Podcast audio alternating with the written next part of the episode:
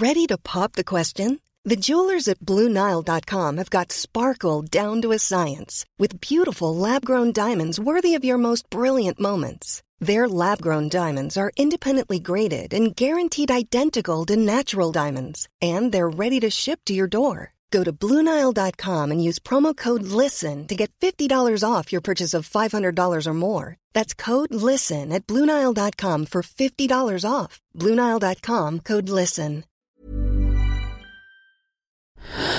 Louis. Nova Dans mes souvenirs, je ne dis rien. En tout cas, je donne au champ, je souris. Euh, je souris, je réponds, euh, je suis gentille, je, mets un masque, en fait. La masque de, celle qui, va bien et qui. Mais euh, si j'avais dit oui, je pense que enfin, de toute façon, mon oui aurait dit non. Quand on dit oui avec des larmes dans les yeux ou oui avec le corps qui est crispé, ça, voilà, ça, c'est un non. C'est-à-dire que le non, la parole, euh, était pas là. J'avais pas accès à elle pendant ces, quand ça arrivé. Mais je pense que mon corps parlait de lui-même, par contre. Et c'est une façon de parler aussi.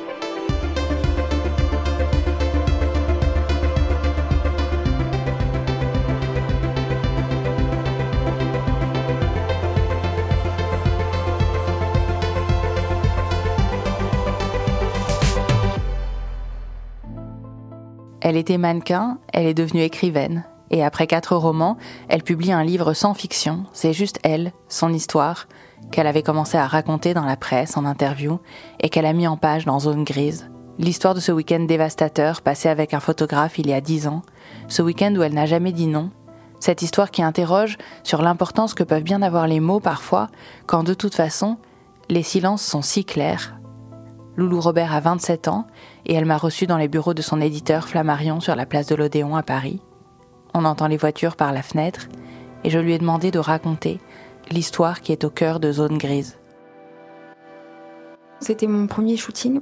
J'avais été euh, envoyée d'ailleurs à un casting d'abord chez ce photographe euh, toute seule, où il m'a demandé de me déshabiller et où il m'a ausculté. C'est d'ailleurs le terme que je reprends dans le livre, comme si c'était presque un docteur qui, qui regardait, qui était à ça de mon, 2 cm de mon sexe, et qui regardait mes hanches comme si j'étais un, un, objet. Donc moi, c'était la première fois que je me retrouvais nue d'ailleurs devant un homme.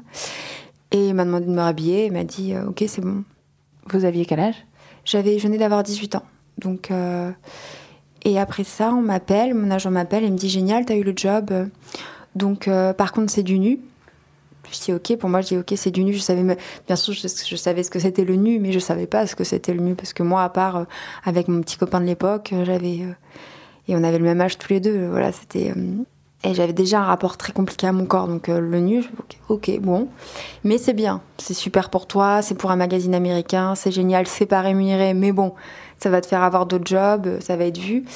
Et par contre, tu vas y aller seul, il n'y aura pas d'équipe parce que le photographe n'aime pas il n'y a pas de maquillage, il n'y a pas spécialement de budget. Euh, voilà, mais c'est amical, il est très sympa, tu verras. Bon, il est un peu tactile, hein, mais tu verras, ça va bien se passer. Bon, j'y vais, confiante, euh, un peu inquiète parce que bah, j'avais peur de pas être à la hauteur, je voulais pas, voilà. J'avais jamais fait de photos quoi avant, donc euh, et donc on part tout un week-end chez un ami en fait qui avait une espèce de château à, Vichy du photographe. Et en fait, ce qui se passe, c'est que hum, il est très, euh, très sympa, très tactile.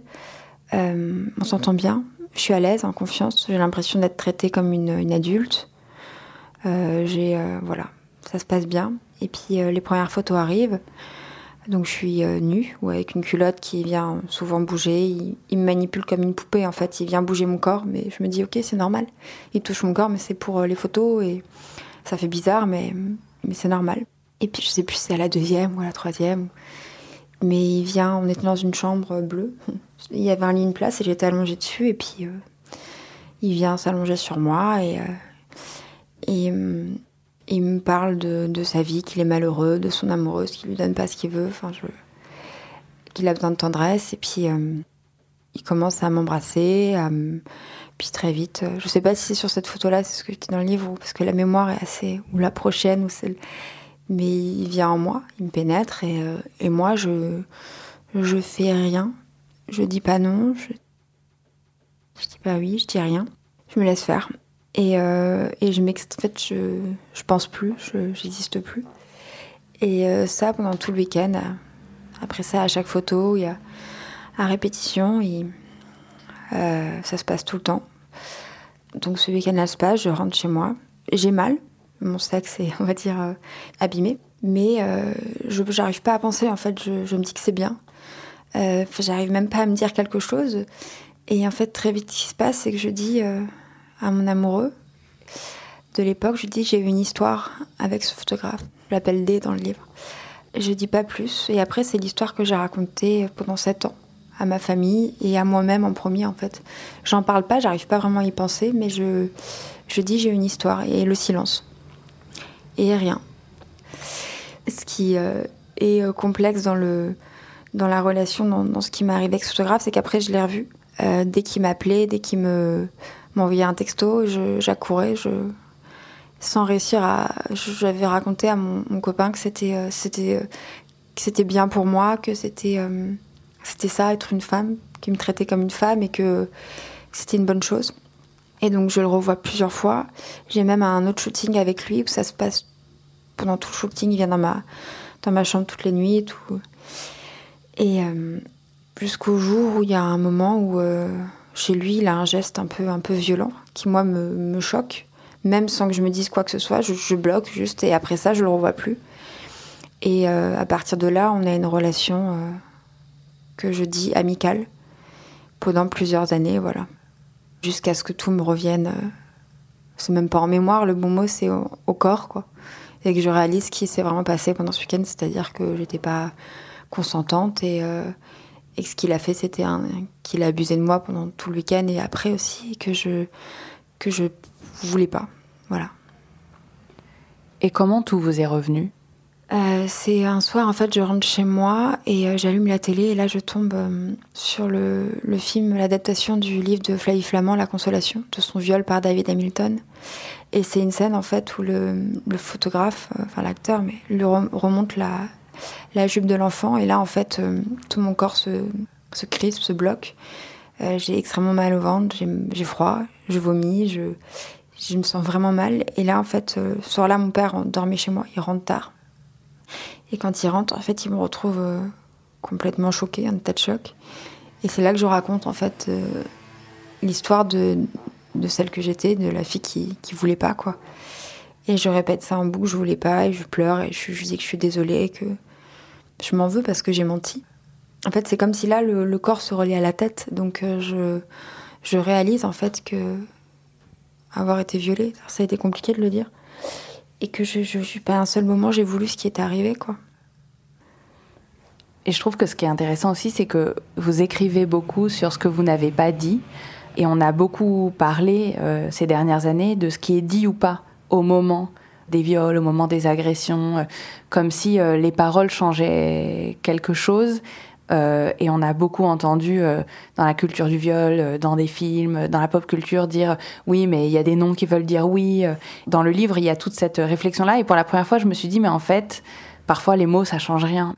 Dans mes souvenirs, je ne dis rien. En tout cas, je donne au champ, je souris. Donc, je souris, je réponds, je suis gentille, je, je, je, mets un masque, en fait. La masque de, la, de celle qui, qui va bien et qui. Mais mais euh, si j'avais dit oui, je pense que de toute façon, mon oui aurait dit non. Quand on dit oui avec des larmes dans les yeux ou oui avec le corps qui est crispé, euh, euh, ça, voilà, ça, c'est un non. C'est-à-dire que le non, la parole, était pas là. J'avais pas accès à elle quand ça m'arrivait. Mais je pense que mon corps parlait de lui-même, par mm. contre. Et c'est une façon de parler aussi. Il disait quoi pour vous? Bah, il disait peur, il disait blocage, il disait absence. Mais j'aurais aimé, euh, j'aurais aimé dire non. J'aurais vraiment aimé, euh, mais je l'ai pas fait et j'ai pas réussi à le faire. J'ai pas pu le faire. J'ai même pas pensé à le faire. C'est-à-dire que c'était pas euh, possible pour moi. Et puis j'ai été choisie et j'ai été amenée dans, cette, dans cet endroit-là parce que j'étais une, fille aussi qui ne savait pas dire. Je pense que ces, ces hommes-là sont sensibles aussi à celles qui vont pouvoir abuser euh, parce que si j'avais été capable de dire, de dire non, je pense qu'ils l'auraient senti à voilà et que j'aurais pas été en fait confrontée parce qu'ils choisissent en fait leur proie.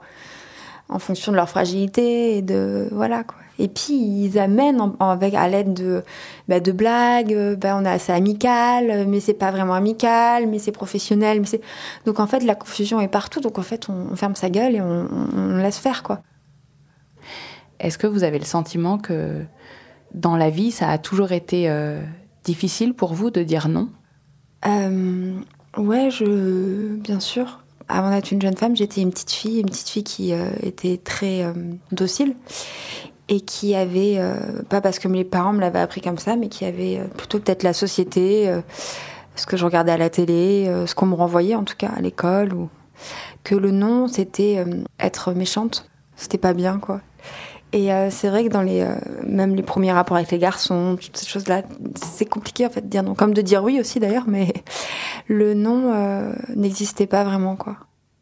Il y a quelque chose qui m'a frappé moi dans le dans le livre et dans le titre Zone grise, c'est que on a entendu beaucoup d'histoires euh, depuis 2017, depuis MeToo, euh, de viols où les femmes avaient dit non, de viols, enfin un peu toute la granularité qui peut y avoir autour du consentement. Mais en fait, dans le livre, ça a pas l'air tellement gris ce que vit la narratrice et ce que vous avez vécu. C'est-à-dire que vous n'avez pas dit non et vous insistez beaucoup là-dessus, comme si vous sacralisiez euh, un peu la parole qui n'a pas été dite, mais on a le sentiment que c'est très clair que le personnage ne veut pas et que vous n'avez pas voulu en fait.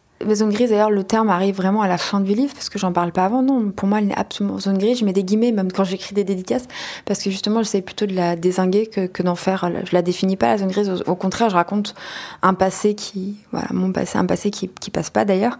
Et euh, j'essaye plutôt de la détruire parce que pour moi, euh, c'est pas gris. Le viol est pas gris, euh, le sperme n'est pas gris, et ce qui m'a fait, c'est pas gris.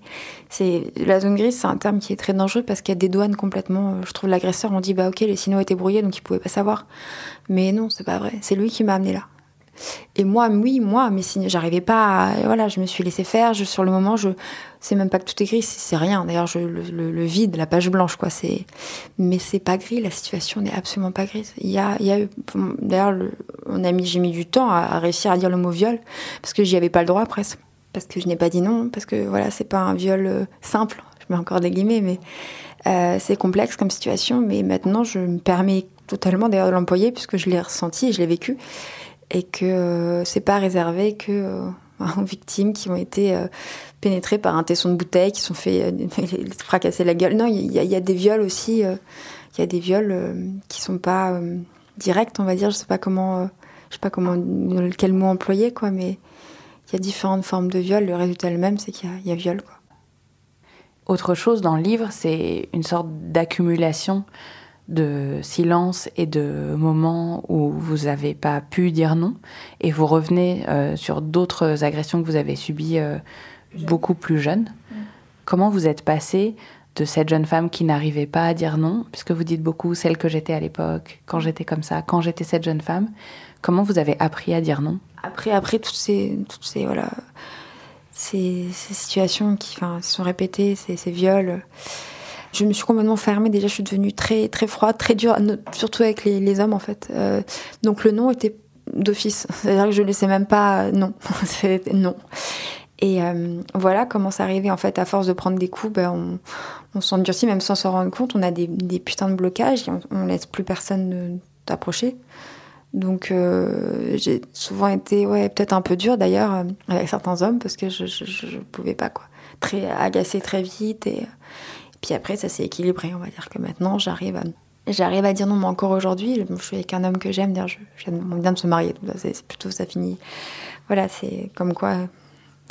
Mais, euh, mais encore aujourd'hui, il m'apprend lui aussi, il m'aide à, dire non parce que c'est pas toujours, euh, c'est pas toujours simple en fait. Et après, au, quotidien, au quotidien, maintenant, je, je sais dire non. Enfin, j'arrive à dire non. Dire oui aussi, c'est compliqué dans la vie. Hein. Mais, euh, mais ouais, ouais, non, c'est c'est compliqué. je trouve que c'est compliqué, moi. En fait, si et dire oui et dire non, c'est compliqué, ce qui est compliqué, c'est d'écouter son propre désir. Ouais, d'écouter son désir, d'être connecté à lui et de, savoir qu'il est là déjà, de, ouais, d'avoir accès. Et après de l'écouter et puis de, de le relier à la bouche, quoi.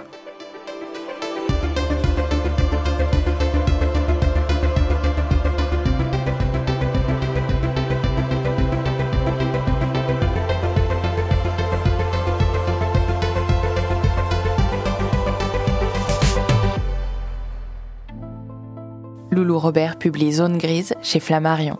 Cet épisode de Fracas a été monté par Lucille Rousseau, il a été réalisé et mixé par Malo Williams, la musique a été composée par Valentin Fayot.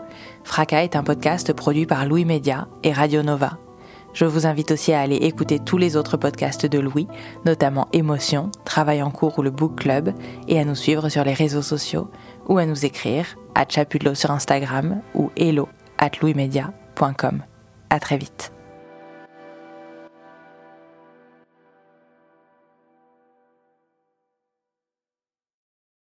Bonjour, ici Louis Vindel.